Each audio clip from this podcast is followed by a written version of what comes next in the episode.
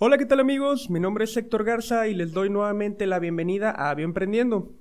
El día de hoy tenemos un programa especial que decidí compartir con eh, ustedes, eh, dadas las circunstancias de la actual pandemia ocasionada por el reciente brote del coronavirus. Nuestra intención es poder compartir con ustedes información digerible que en términos coloquiales pueda entender cualquier persona y aclarar muchas dudas para evitar la desinformación y combatir el esparcimiento de noticias falsas o conspiranoicas.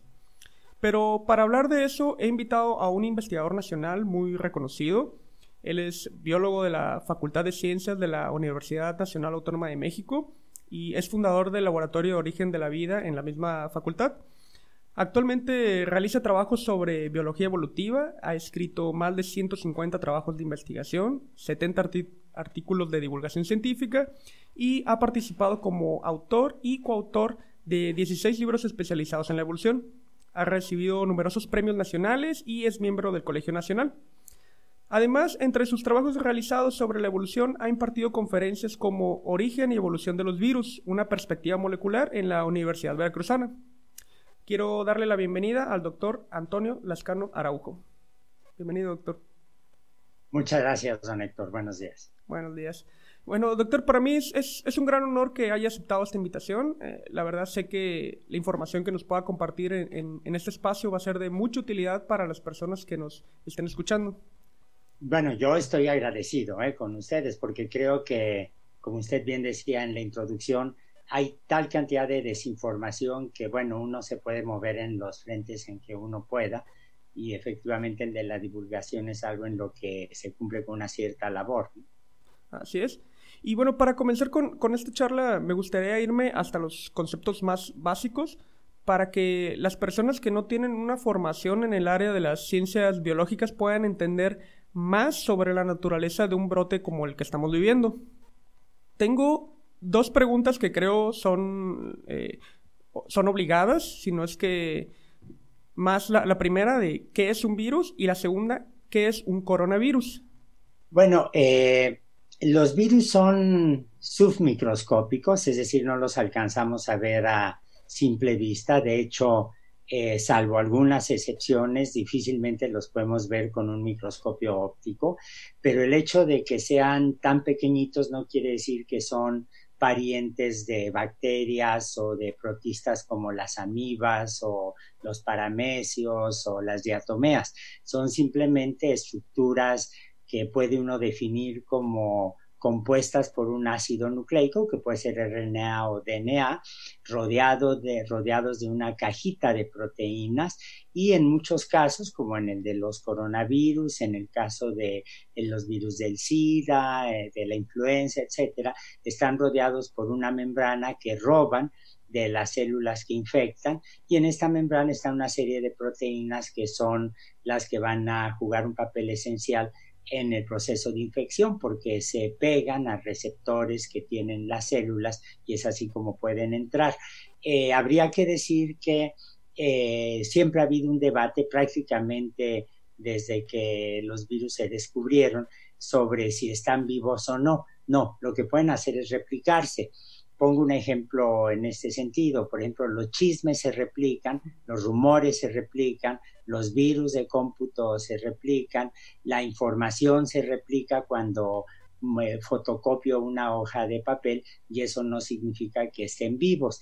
Eh, el otro rasgo que tienen los virus, que es muy importante, que nos permite entender la naturaleza infectiva de muchos de ellos, es que además evolucionan por selección natural o por otros mecanismos eh, biológicos. Cuando un virus se multiplica, se multiplica con errores, como si al fotocopiar, por ejemplo, una hoja de papel, introdujera yo renglones de más o quitara algunos renglones, cosa que puede llegar a suceder ¿eh? con algunas fotocopiadoras, con algunos escáneres. Y entonces esto va cambiando la información y en ese cambio de información eh, los virus pueden adquirir la posibilidad de brincar de un hospedero a otro, que es lo que sabemos que pasó en el caso concreto de este coronavirus.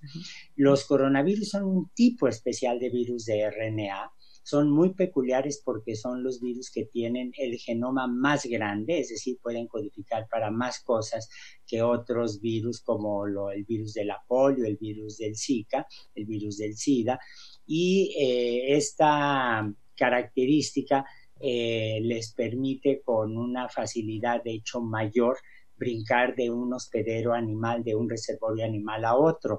Eh, ahora todos estamos atónitos viendo los daños que está causando el COVID-19, pero hay que decir que en el pasado reciente hemos atestiguado dos epidemias muy célebres, la del SARS y la del MERS, también causadas por, eh, por coronavirus, pero hay otras que han pasado prácticamente desapercibidos para eh, la mayor parte de la población, incluso para algunos miembros de la comunidad científica, porque no han causado daños tan terribles. Eh, se puede decir que en los últimos 25 o 30 años, unos 6 o 7 coronavirus han brincado de animales, de otros animales a nosotros, causando en general afecciones respiratorias. Ok. mencionaba que entonces, eh, bueno, una de las principales diferencias que hay entre, entre virus es eh, su genoma, ¿no? Tenemos virus de DNA y RNA, y en este caso nos enfrentamos a uno de RNA, y eso, bueno, parece como, como si los virus de RNA fueran más patógenos. Bueno, en realidad lo que pasa es que son más inestables genéticamente. Los virus de DNA son muy estables porque, bueno, todos sabemos lo que es la doble hélice, ¿no? Este brita donde está almacenada la información genética de las células. Estoy haciendo una definición muy burda, muy general, pero todos la entendemos así, que es como eh, si la información estuviera muy bien guardada y replicada complementariamente en la otra hebra de DNA.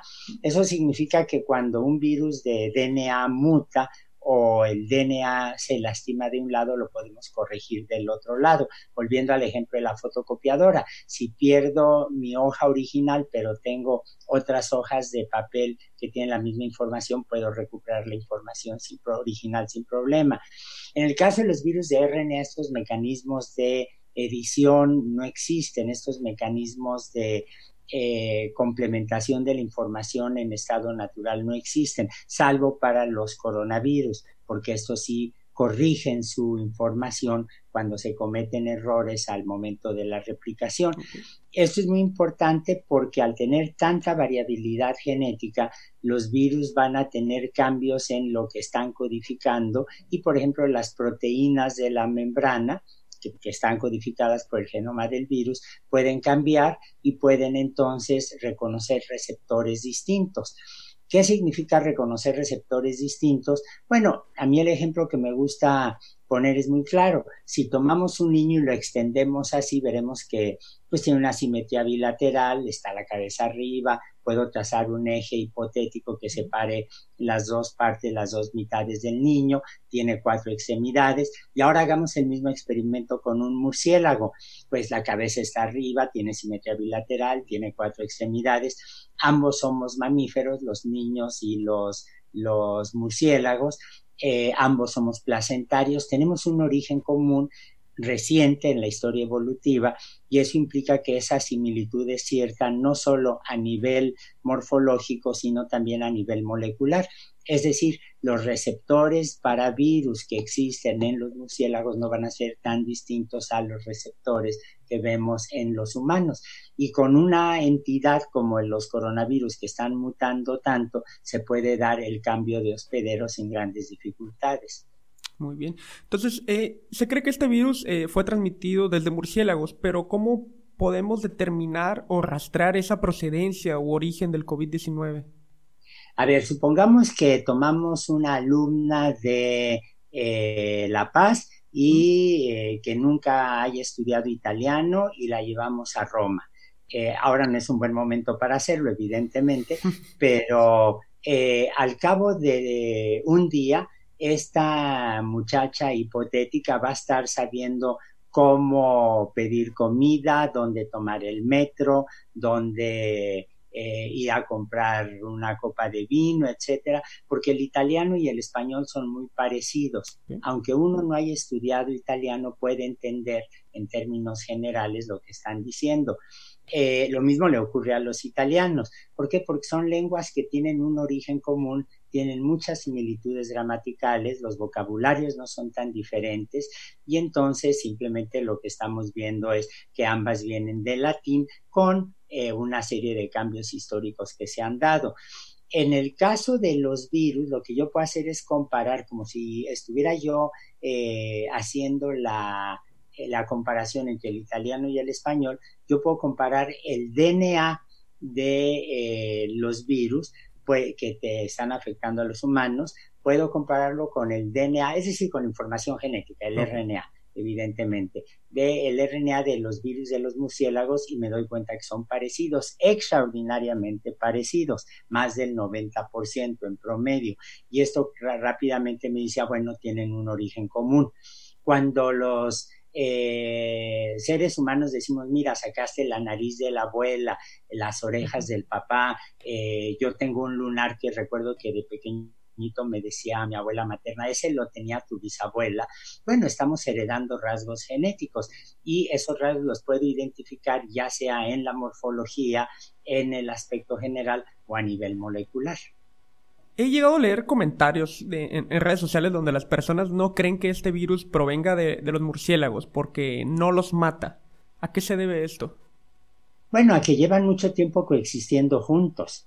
Eh, hay una especie de pacto de no agresión eh, entre el murciélago y los eh, virus, porque finalmente llevan mucho tiempo coexistiendo juntos y a lo largo de la evolución, evidentemente, eh, se han seleccionado virus que no matan a su hospedero y eh, a través de los sistemas inmunológicos de, los murciélagos y eh, incluso en algunos casos los virus pueden llegar a tener un papel extraordinariamente beneficioso. En nuestro caso no porque es un hospedero nuevo, como somos un hospedero nuevo, como somos un hospedero nuevo, evidentemente la, eh, estamos confrontando por primera vez en la historia de la humanidad este tipo de coronavirus. Hemos confrontado otros, unos menos agresivos que los demás, y entonces en estos casos ciertamente eh, eh, tenemos anticuerpos, tenemos una memoria inmunológica. Aquí no, aquí es una población virgen que por primera vez está confrontando un patógeno nuevo. Eventualmente, eventualmente la selección natural previsiblemente lo que va a favorecer es una interacción donde el virus va a reducir su patogenicidad, la población viral va a reducir su patogenicidad y nosotros vamos a tener eh, anticuerpos ante un virus que va a ser menos agresivo. Si me permite, hay un ejemplo que se puede citar que es muy ilustrativo. En el siglo XIX, eh, a un eh, europeo se le ocurrió introducir conejos a Australia. No había conejos en Australia.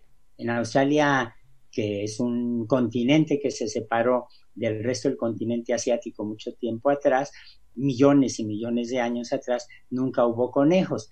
Llegaron los conejos europeos y se empezaron a multiplicar como conejos, a tal grado que se convirtieron en una plaga pues la gente se comía los conejos, los eh, dingos se comían los conejos, los canguros salían corriendo cuando veían conejos, pero se convirtieron en una plaga brutal que empezó a afectar la agricultura.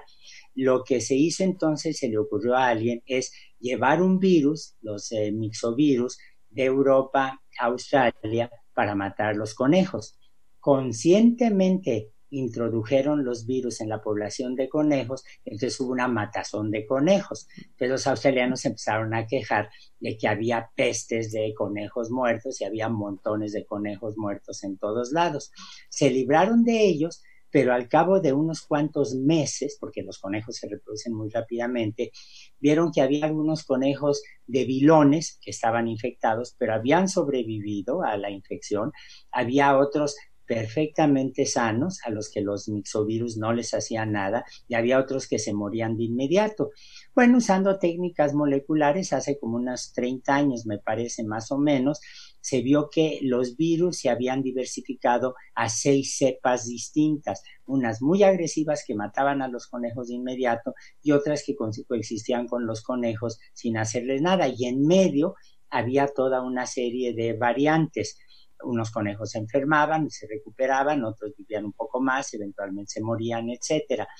Eh, ha habido oscilaciones en este proceso, se sigue estudiando, pero en términos generales se puede decir que los virus y los conejos se, se eh, acostumbraron a la coexistencia.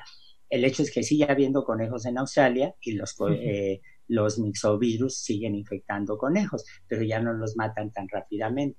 Ok, entonces eso es lo que va a pasar con, con nosotros eventualmente también. Pues esa es la predicción que muchos estamos haciendo porque, por ejemplo, piensen las oleadas anuales del de, eh, virus de la influenza.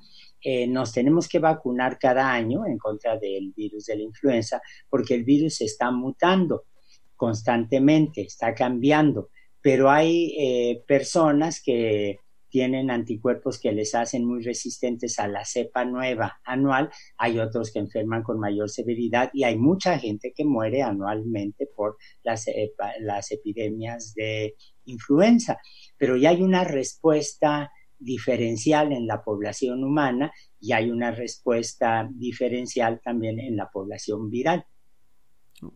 ¿Hay, hay, evidencia de que eh, este virus muta eh, relativamente rápido, ¿no? Y esa es una de las razones por las por la que las personas no creen que haya surgido de la nada. ¿Puede también mutar eh, de un humano a otro? sí, como no. De hecho, uno puede ir comparando las secuencias del coronavirus que tiene una persona infectada de este coronavirus, el COVID-19, con otra, con otro, con otro, y uno puede decir que en promedio el virus acumula mutaciones, unas dos mutaciones por mes a nivel poblacional es bastante. Sin embargo, eh, debe haber más mutaciones que no vemos, que son la de aquellos virus que tienen cambios tan bruscos que simplemente se mueren y no se puede hacer este, nada en esos casos. Eh, no, bueno, no se mueren, se inactivan, se destruyen. Los virus no se mueren porque no están vivos, eh, pero se inactivan. pero lo que estamos viendo nos dice que hay una, un promedio de mutaciones dos veces por dos mutaciones por mes. Ahora, aún así, estamos viendo virus de RNA que mutan más o menos, esa es una cantidad de un número aproximado, más o menos un millón de veces más rápido que eh, un virus de DNA. Y ante este, ante este brote de, infección viral, eh, para la cual aún no se tienen desarrolladas vacunas, pues la, la recomendación de la, de la OMS es principalmente el distanciamiento social o ya de plano la, la cuarentena. ¿Por qué es importante seguir esta recomendación? Porque la distancia que hay para un virus entre una persona que esté a un metro de mí es astronómica. Un virus no va a poder brincar fácilmente eh, de mí hacia una persona que esté a un metro o viceversa es un virus muy grande, es un virus pesado, son los virus más grandes de RNA que conocemos y por lo tanto no va a ser fácilmente transportado en las gotitas de saliva que inevitablemente está uno soltando cada vez que habla o que estornuda o que tose. Eh, simplemente no, no tienen manera de hacerlo. Hay virus mucho más pequeños como el del sarampión que sí pueden viajar metros y metros sin ningún problema. Por eso tenemos ahora una epidemia de, sarampión que está, un brotes de sarampión que están comenzando de nueva cuenta por otro tipo de razones, porque la gente ha creído esta tontería de que las vacunas pueden causar autismo, no se están vacunando y estamos viendo los resultados terribles. En el caso de los coronavirus, del COVID-19, no tenemos una vacuna, la distancia social es importante, pero hay algo que es todavía eh, que es igualmente, no es más ni menos, es igualmente significativo. Mire, el virus ha doblado al mundo. Este virus tiene doblada la sociedad humana a nivel internacional. Está eh, eh, provocando la muerte de miles y miles de personas, está enfermando a miles y miles de personas. Eh, está quebrando economías, está provocando cierre de fronteras, está rompiendo cadenas de producción, de distribución de bienes, está provocando actos de racismo sin igual, está dando lugar a una perturbación de las cuales la sociedad eh, humana va a tardar muchos años en recuperarse, pero es un virus muy frágil, no resiste el agua y el jabón. El virus se es destruido muy fácilmente con agua jabonosa. Por eso la sugerencia de que la gente se lave muy bien las manos y evite el contacto con superficies que puedan estar contaminadas por el virus. ¿Es preferible el, agua y jabón en lugar de un desinfectante con alcohol? Con mucho, con mucho. Es mucho más eficiente el agua y el jabón por una razón muy sencilla. Yo explicaba al principio de esta charla cómo los virus tienen una membrana que roban de las células que infectan y hay un experimento que todos hemos hecho cuando nos toca lavar los platos o los trastes, como dicen en el norte de México. Eh, si uno toma un plato que tuvo sopa o que tuvo un pedazo de pollo con mole, bueno, en el norte no comen tanto mole, este, uno lo pone bajo el, chorro de agua caliente y ve como el agua caliente disuelve la grasa. Pero si usa un detergente, con un trapito, con una esponja, enseguida se queda limpio el plato porque lo que está haciendo el jabón, lo que está haciendo el detergente es disolver la grasa. Estamos disolviendo las grasas de la membrana del virus y esto permite evidentemente que inmediatamente se muera. Ah, hablando de, la cuarentena, lamentablemente eh, la desigualdad laboral es, tremenda, ¿no? Y, pues llega a ser un privilegio de clases el aislamiento. ¿Qué le podemos decir a, las personas que viven al día? ¿Qué, ¿Qué, les podemos recomendar cuando necesitan salir a trabajar diariamente para comer? Mire, está tocando un punto al que todos deberíamos ser muy sensibles, muy sensibles. Afuera de mi casa hay un puesto de flores que me despierta mucha simpatía, conozco a los floristas, nos saludamos con amistad, les he comprado muchas veces flores, macetas, etcétera, y me pregunto cómo van a sobrevivir me pregunto cómo le van a hacer. Me pregunto un negocito pequeño como una tortillería que está a unos cuantos metros de mi casa, cómo van a poder sobrevivir. ¿Cómo va a poder sobrevivir el muchacho que vende chicles en la esquina? ¿Cómo va a poder sobrevivir los meseros que viven de las propinas o que complementan su salario con propinas? Aquí, como usted bien dijo, es un problema de clase brutal. Yo creo que lo que se tiene que hacer es tomar las medidas económicas, definir una política económica a nivel federal y a nivel local para que protejamos a los pequeños comerciantes, para que protejamos a los más indefensos y que nos demos cuenta de algo que yo creo que es muy importante. Eh, todos sabemos ahora que hay eh, grupos de riesgo ante la infección viral. Los diabéticos estamos en riesgo, las personas con hipertensión eh, están en riesgo, los que tienen cardiopatías, los que están inmunodeprimidos. La gente que en más riesgo está son los que tienen estos padecimientos y que son pobres, porque vivimos en una sociedad donde la salud es un privilegio de clase. En La Paz, donde usted está, que es una ciudad que conozco, que es una ciudad pujante, ni remotamente hay todos los servicios hospitalarios que ve uno en la Ciudad de México. Entonces, lo que tenemos es una distribución extraordinariamente injusta de los servicios de salud a las que absolutamente todos los mexicanos o todos los residentes en el país deben tener derecho. ¿Por qué matizo diciendo los residentes en el país? Porque yo tengo una preocupación enorme, compartida por muchos otros, sobre, por ejemplo, los inmigrantes en el norte de la península de Baja California, en Tijuana, hay un grupo de haitianos que ya se quedó a vivir en México, lo cual me parece muy bien. Este, en la frontera sur tenemos inmigrantes de Centroamérica, a los que estamos obligados a tratar con mayor consideración de lo que ha hecho hasta ahora gobierno y sociedad mexicanas. Pero lo que ciertamente no debemos olvidar es que estas personas no solamente pueden ser un foco de infección una vez que el virus los alcance, sino que son sobre todo personas que tienen exactamente los mismos derechos que usted y yo. Así es. Hace un momento tocó el, tema de que es necesario ponerse o aplicarse la vacuna contra la influenza cada año. Ah, hay una compañía estadounidense que está desarrollando una vacuna eh, que se llama Centivax, la cual es una vacuna universal contra la influenza, influenza, perdón, 39 cepas virales en específico, eh, que se basa en generar una respuesta inmune contra pues, partes conservadas de estos virus que no pueden mutar o no mutan con tanta rapidez y así evitar que tener que vacunarnos cada año. Eh, ¿Pudiéramos hacer lo mismo contra el coronavirus o contra un VIH, por ejemplo? Bueno, todas las... producir una vacuna es muy complicado, es extraordinariamente complicado, es extraordinariamente difícil este, acelerar el proceso y mis amigos médicos, mis colegas de medicina que saben de vacunas mucho más que lo que yo voy a ser jamás capaz de comprender, me dicen que para el caso del COVID-19 se necesitaría cuando menos un año antes de que tengamos una vacuna eficiente.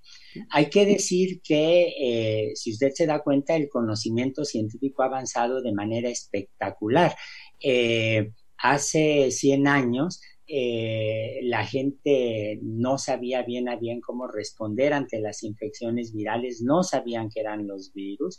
Ahora no solamente identificamos los virus, sino que, por ejemplo, ejemplo, cuando la epidemia del SIDA hace 35 o 40 años, eh, rápidamente se pudo identificar al patógeno, eh, se conocen las intimidades moleculares del virus del SIDA, pero seguimos sin tener una vacuna, a pesar de que se han buscado muchas. Una noticia muy desalentadora que apareció hace unos meses en la prensa internacional es que un ensayo para una vacuna que se estaba haciendo en el África subsahariana con el apoyo de la Fundación Gates había fallado porque la vacuna simplemente no sirvió. El virus se mete al DNA de las personas que infecta, se convierte en un retrovirus durante un cierto tiempo endógeno y entonces cuesta mucho trabajo afectarlo allí. Este es un problema muy severo. Eh, en el caso del coronavirus, fíjese usted, cuando comenzó la epidemia de VIH-Sida, nos llevó como cuatro años, un poco menos, tener muy claro los genomas, la variabilidad genética de eh, los virus del SIDA, etcétera, y seguimos sin vacuna. En el caso del coronavirus este, el COVID-19, en cuestión de semanas, teníamos ya las secuencias del material genético, sabemos qué lenguaje habla el virus, sabemos cuáles palabras de ese lenguaje es lo que le permiten infectar a los humanos, sabemos en qué parte se pega, cómo entra a las células. Hay muchas cosas que desconocemos todavía, pero sabemos muy bien eh, las, a grandes rasgos la biología molecular del virus. Eso ha permitido el pensar inmediatamente en desarrollar una serie de vacunas, pero el problema es que eh, ni las tenemos todas listas y cuando se tenga una candidata, unas candidatas como vacunas, van a pasar seguramente meses antes de que se hagan todas las pruebas para ver efectos secundarios. Yo tengo una amiga inmunóloga, inmunóloga, imagínese, epidemióloga, que cuando le ponen las vacunas le va muy mal porque es alérgica a la albúmina. Hace unos años la, vacunaron contra la influenza y fue a dar a terapia intensiva. Bueno, esos son efectos que tenemos que eh, tener presentes, por un lado, y eh, por otro lado tenemos que tener presentes algo que es muy triste decirlo, pero que es la realidad. Como es tal el número de personas infectadas por coronavirus, por este coronavirus, y son tan visibles los efectos a todos los niveles, ya las compañías farmacéuticas están invirtiendo dinero en grandes cantidades para producir las vacunas.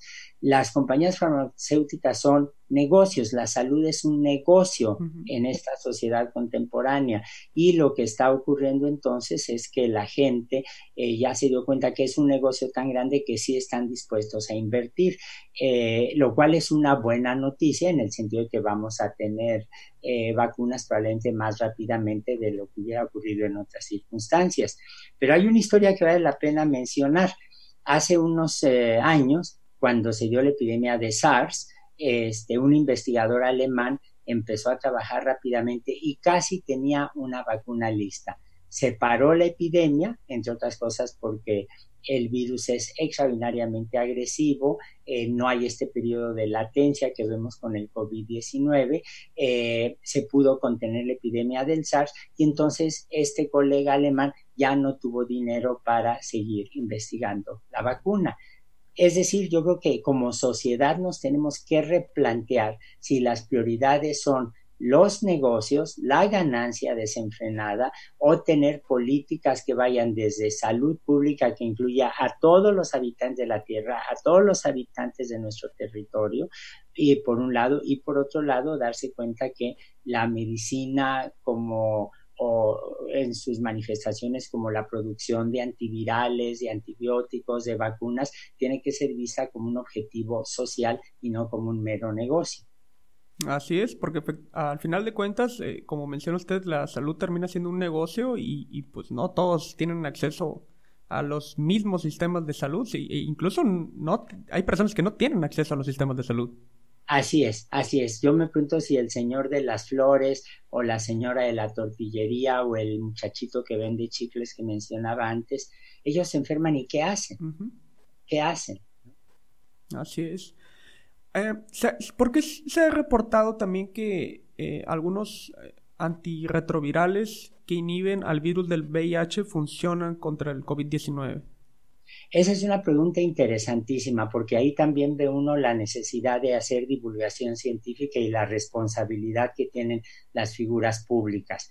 Y lo pongo en esos términos porque algunos comentaristas políticos demasiado visibles, para mi gusto, este, rápidamente dijeron, ah, bueno, como sirven los medicamentos que funcionan contra el SIDA. Seguramente el virus fue creado a propósito en un laboratorio estadounidense, otros dicen que un laboratorio chino y se le salió de las manos, otros dicen que es un arma biológica, etcétera. A ver, ¿qué es lo que pasa? Todos los virus de RNA que conocemos, que conocemos, hay muchos que no tenemos ni idea, pero todos los virus de RNA que conocemos, absolutamente todos, eh, utilizan, se multiplican con un mismo tipo de moléculas que se llama la polimerasa. Es lo que permite fotocopiar, si lo quiere ver así, ¿no? Es, el, tienen el mismo tipo de fotocopiadora. Y hace varios años tres grupos en el mundo, un grupo alemán, un grupo checo y mi grupo aquí en la, en la universidad, nos dimos cuenta de manera independiente que esa fotocopiadora, esa polimerasa era de origen común. Por lo tanto, va a tener propiedades en común. Por lo tanto, los medicamentos que inhiben la multiplicación del virus del SIDA, evidentemente van a inhibir, al menos en parte, la multiplicación de los coronavirus o de otros virus como el de la polio, el del el de Zika, el del dengue, etcétera. Pero en este caso, cuando se han probado, claramente tienen un efecto inhibidor. ¿Por qué? Porque tienen este origen común los virus, ¿no? Muy bien. Doctor, hay un dato que me pareció muy interesante. Eh, en 2017 usted advirtió que en los próximos años la especie humana se enfrentará a más epidemias eh, producidas principalmente por virus de, ARN transmitido de los animales a las personas. Y se refirió al retorno de, patógenos humanos y a la aparición de nuevas enfermedades. Y pues hoy, hoy lo, podemos ver, ¿no? Eh, eh, que pues ya, ya, lo mencionamos, el sarampión es otra enfermedad que creíamos erradicada y ha resurgido especialmente en, en México y creo que también en Estados Unidos. Y se debe principalmente a estos movimientos antivacunas, ¿cierto? Es cierto y eso es terrible.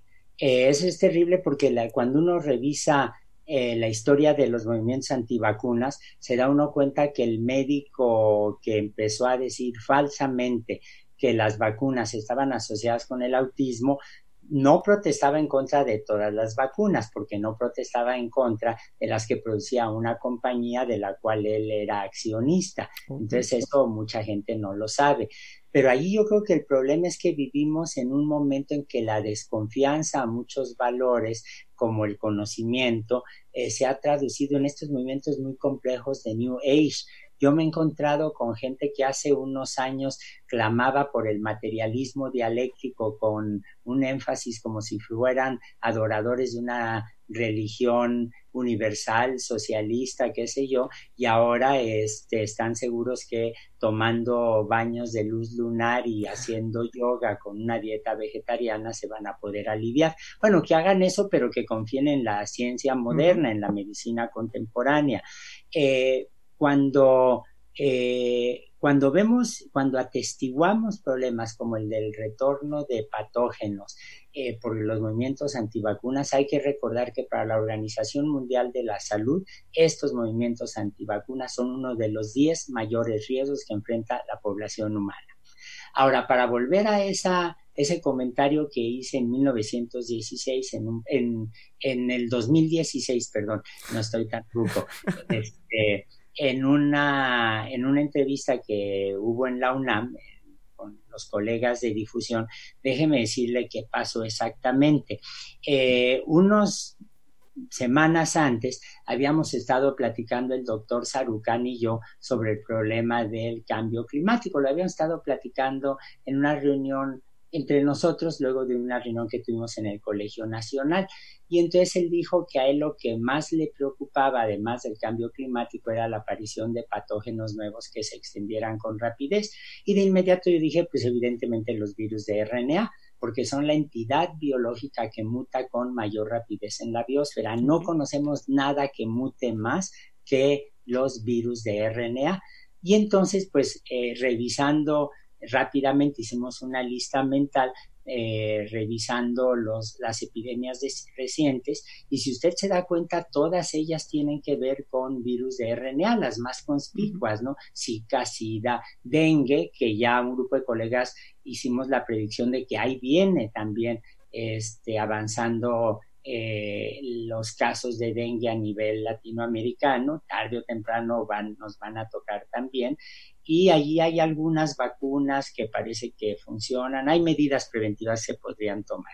Pero el punto es que tenemos que hacernos a la idea de que la sociedad humana siempre va a estar expuesta a estos patógenos. Ahora, ¿por qué creemos que el riesgo es mayor? Porque el desarrollo de las poblaciones humanas, y no lo voy a calificar en términos éticos ni morales, ni mucho menos, ha provocado la destrucción de grandes hábitats naturales, ha provocado el desarrollo de la expansión de centros urbanos y esto a su vez inevitablemente nos pone en contacto con otras especies animales y los brincos de patógenos de esas especies animales a nosotros o de nosotros a otras especies animales también es una realidad. Entonces, bueno, lo que tenemos que tener cuidado sin mistificar la naturaleza como si fuera la madre tierra que alivia. No, no, no, no. O sea, es una realidad y debemos tomar medidas muy específicas. ¿Qué medidas? Desde luego garantizar que todo mundo tenga derecho a la salud, a la, a la protección cuando aparece un patógeno nuevo o regresa un patógeno y por otro lado medidas muy específicas como por ejemplo el hacer observatorios virológicos, observatorios que estén en los sitios donde la interacción con otras especies es muy grande y detectar de inmediato cuando aparezca un patógeno nuevo en humanos o viceversa, ¿no? Y otro problema es que hay una gran ola de desconfianza de la población hacia los científicos, ¿no? Bueno, déjeme decir que eh, eso es cierto en parte, porque en México cuando usted organiza un evento de divulgación, se llena de una manera impresionante.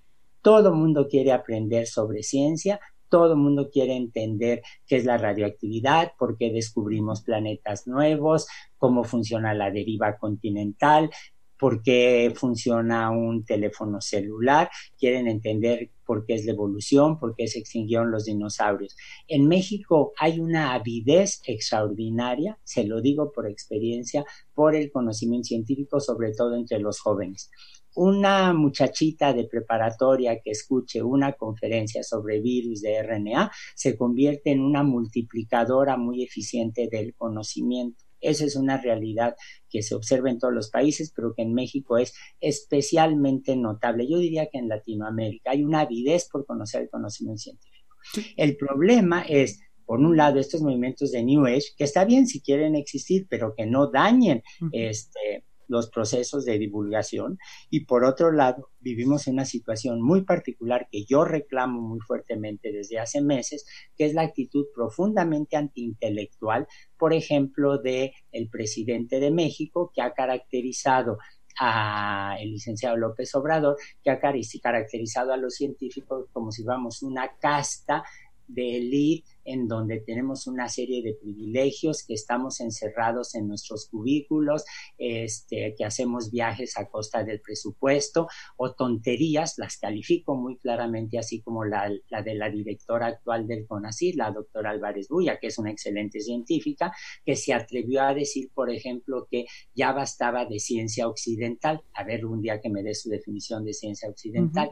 Bueno, ni hay ciencia occidental, ni los científicos están lejos de la realidad, ni se puede estar denostando a gente que obligó en la realidad a que el presidente se tragara sus palabras. El licenciado López Obrador tuvo que decir hace unas semanas, unos pocos días, que el problema está en manos de los médicos y los científicos. Bueno, que cambie su política, de que dejen de estar denostando él y todos los corifeos incondicionales que tiene a su alrededor y que se den cuenta que lo que tenemos que apoyar es que haya más escuelas de ciencia, que haya mejores escuelas de medicina, que haya gente que esté mejor preparado y que el conocimiento científico deje de ser un privilegio de clase para que se convierta en un conocimiento que se divulgue y se multiplique entre todos. Efectivamente, nosotros como investigadores también tenemos ese deber moral, ¿no? Ya lo, ya lo he mencionado en otros programas, de, perdón, de difundir, o sea, hacer divulgación, hacer difusión de la ciencia, de los trabajos a la sociedad para que conozcan eh, lo que hacemos. Por ejemplo, aquí en, aquí en La Paz, eh, yo creo que la mayoría de la población no sabe que tenemos dos centros de investigación y no saben lo que se está haciendo dentro de estos centros de investigación. Así es, y fíjese, cuando uno revisa las historias de los centros de investigación que tiene el país, lo que se da uno cuenta es que han jugado un papel extraordinario, no solamente en el conocimiento, no solamente en la investigación pura, como a algunos les gusta llamarlas, sino también, por ejemplo, en eh, conocer las realidades locales, han influido sobre la docencia a nivel superior, influyen sobre la divulgación y son centros espléndidos de donde el conocimiento se multiplica y sale e invade todo el entorno social en donde están insertos, ¿no? Así es. Hay, hay otra cosa que me, ha parecido muy curiosa y, y, es que nos encontramos ya a finales de marzo y se habla de que estamos ya en la fase en la que habrá un aumento súbito del número de infectados en México. Uh, sin embargo, a mí me da curiosidad de que este virus comenzó en China a finales de, noviembre y el hecho de que apenas estemos siendo afectados me hace sentir como si el virus viniera caminando cuando sabemos que en menos de 48 horas eh, alguna persona contagiada desde China puede llegar a, México. O sea, ¿qué, ¿qué, qué, es lo que está pasando? Eh, ¿Por qué no se diseminó más rápido este virus en el país? Y si eso guarda alguna relación directa con los métodos de detección disponibles. Bueno, yo creo que ahí se ha cometido un error. Muchísimos colegas que hacen epidemiología insistieron desde hace semanas empiecen a hacer pruebas cuanto antes por una razón que tendrán que explicar en su momento los responsables de la política de salud en México, no lo hicieron. Eh, y el hecho es que ahora hablamos de un cierto número de infectados, pero yo tengo la convicción interna, platicando con los especialistas, con las especialistas en epidemiología, que el número de infectados debe ser mayor. Eh, eso no significa que todos los infectados vayan a desarrollar la enfermedad o que vayan a morir. De hecho, es cierto que el porcentaje de personas que se enferman con gravedad es reducido, pero cuando uno lo multiplica por la cantidad de personas infectadas, estamos hablando de miles y miles de fallecimientos, como lo estamos atestiguando en el caso italiano, en el caso eh, español. Eh, el caso alemán es distinto porque aparentemente allí eh, la infección todavía no arranca del todo y previsiblemente va a arrancar con menos rapidez que la que estamos viendo en otros países de la comunidad europea, de la Unión Europea. En el caso específico de México, eh, yo creo que eh, lo que vamos a atestiguar, me temo, y uso muy conscientemente estas palabras, me temo que en esta próxima semana vamos a ver un crecimiento exponencial. Hay un experimento que todos los que nos escuchan pueden hacer para que se den cuenta qué significa un crecimiento exponencial. El ejemplo no es mío, me lo pasaron de un video que circula en la red, pero yo creo que todos lo hemos oído mencionar. Tomemos un tablero de damas chinas o un tablero de eh, ajedrez.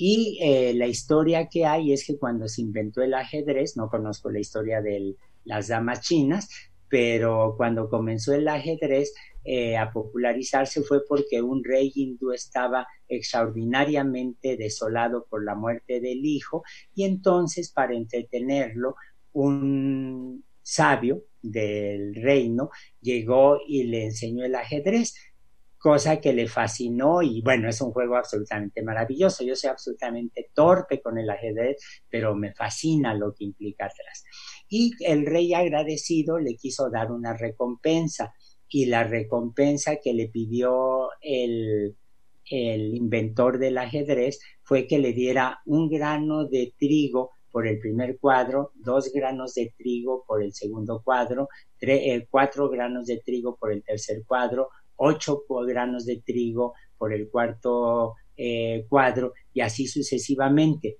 Que todo el mundo haga el juego incluso en un, en un, eh, en tablero de ajedrez hipotético y va a ver la rapidez con la que se multiplican los granos de trigo.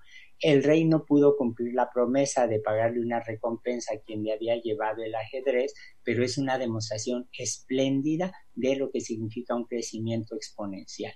Eso es exactamente lo que estamos viendo con la epidemia en todos lados, lo cual me lleva a otro punto importante. Eh, en el CONACYT se le quitó el apoyo a las Olimpiadas Matemáticas, eh, donde México siempre ha hecho un papel absolutamente extraordinario.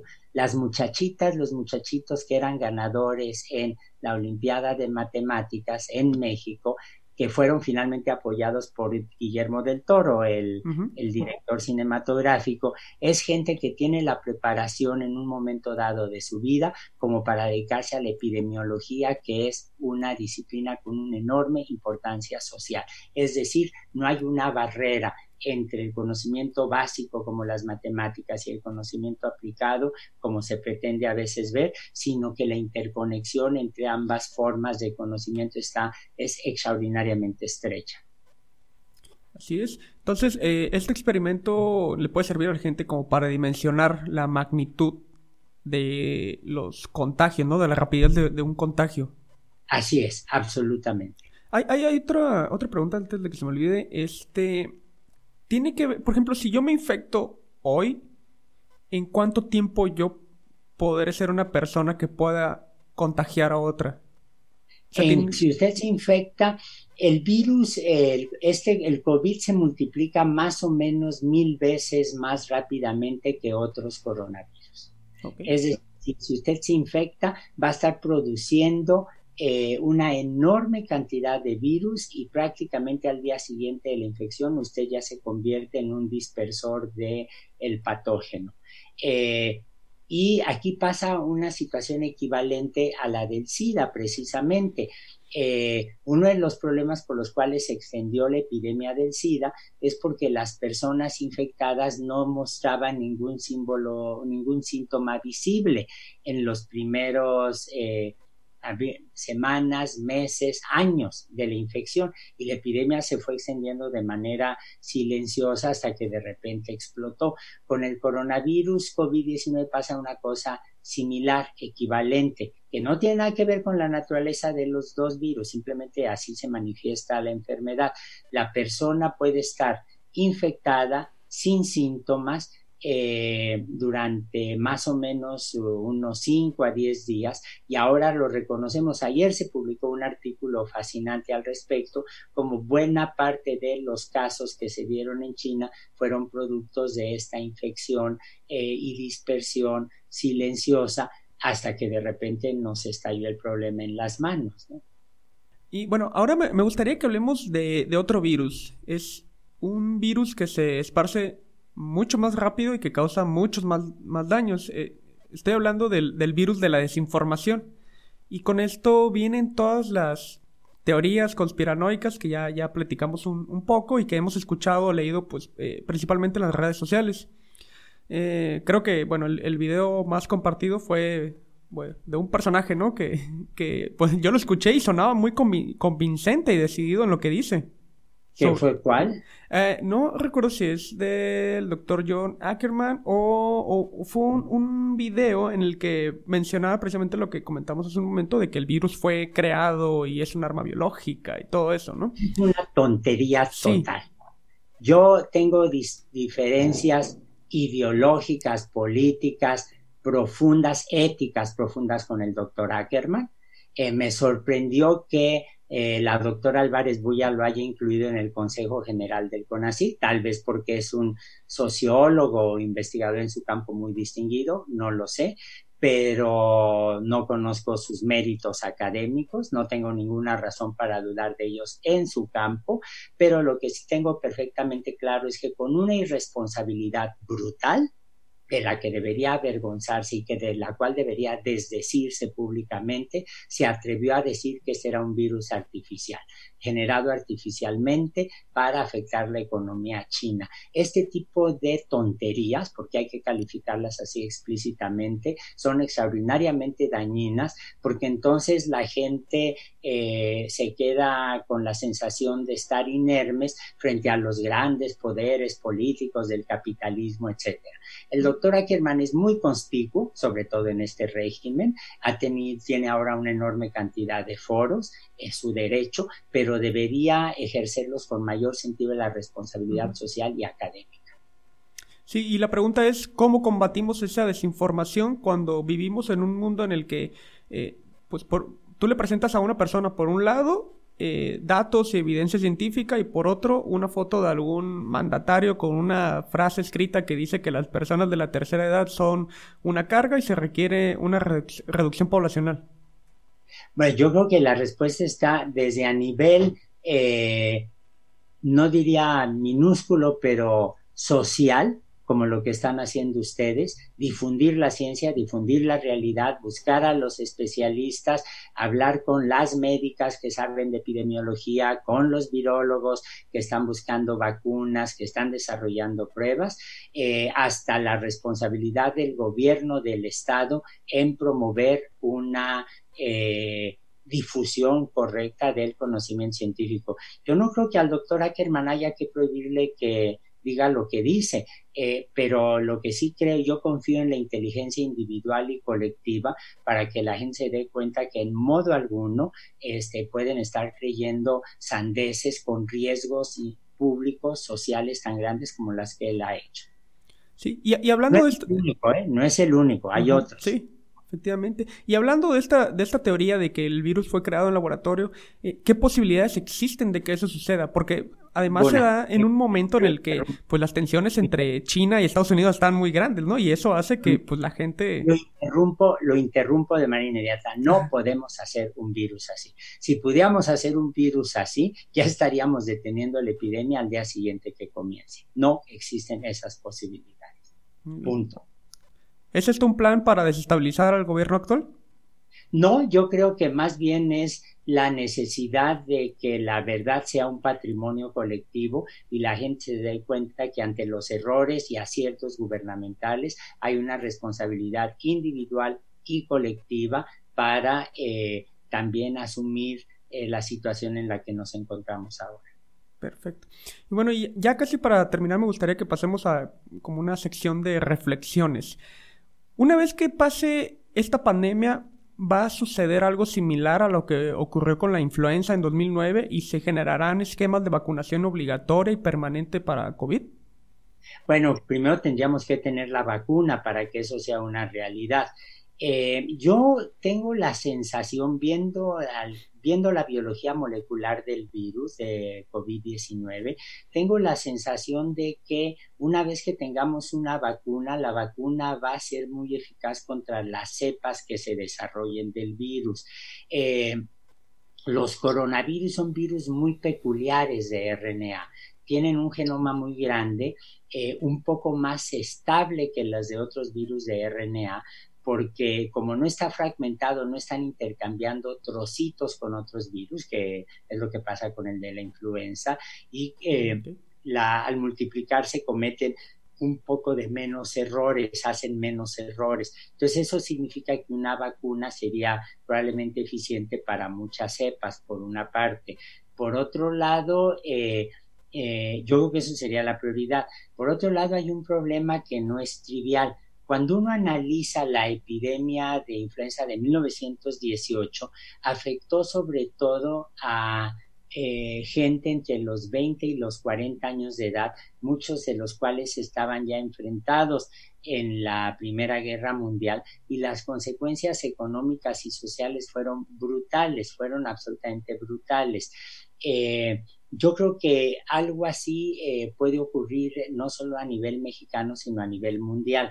Lo que dicen mis colegas dedicados a la economía, a la sociología, etcétera, es que se nos viene encima eh, un cambio brutal en, la, en las relaciones económicas, en la producción, y es algo para lo que tenemos que estar preparados ciertamente, entender que la sociedad no va a ser la misma después de lo que estamos atestiguando ahora. Este es el peor desastre de salud que estamos viendo en varias generaciones. Es el peor, eh, la peor epidemia que nos, ha nos ha tocado atestiguar. Está todavía en nuestras manos evitar que sea peor, evitar que los daños sean mayores, los daños individuales y colectivos. Pero yo sí creo que hay que tener una visión de Estado que vaya más allá de las ocurrencias, de los chistes, de eh, las cantinfladas, para que efectivamente se desarrolle una visión de cómo, eh, qué va a pasar en el país en el futuro inmediato cuando termine la epidemia. Eso es, esa reflexión es importante hacerla, pero creo que en este momento eh, la enorme mayoría todos los colegas de medicina, de ciencia con los que yo he hablado, están absolutamente dispuestos a colaborar en frenar la epidemia y en atender a las personas ya infectadas. ¿Va a tener México la misma suerte que Italia? Yo espero que no. Yo espero que no. Lo vamos a saber en una semana pero si le digo que tenemos encima una avalancha que se va precipitando a una enorme velocidad sobre nosotros, no creo estar siendo alarmista. Lo que también creo es que eh, tenemos los elementos para protegernos de esa avalancha y evitar que los daños sean tan mayúsculos como todas las predicciones están sugiriendo. Esperemos que sí. ¿Se van a hacer estudios con las personas que se han recuperado? Sí, por supuesto, se están haciendo, absolutamente. Y ya que se habla de recuperación, déjeme decir algo que es importante. Dos quintas partes de las personas que enferman con gravedad son jóvenes. Okay. Hay un mito extendido de que eh, los que son afectados son gentes de la tercera o ya la cuarta edad. Eso no es cierto.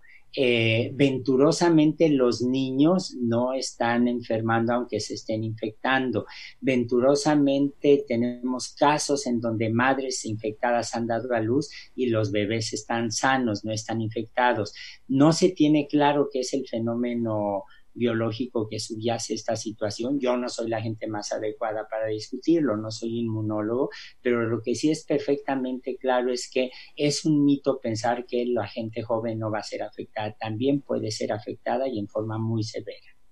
Y bueno, doctor, ya, ya para terminar, eh, la, la, plática está muy interesante, da para muchas horas. Este, ¿Será esta, esta pandemia un parteaguas en los gobiernos del mundo, principalmente en México, para que se invierta más en ciencia?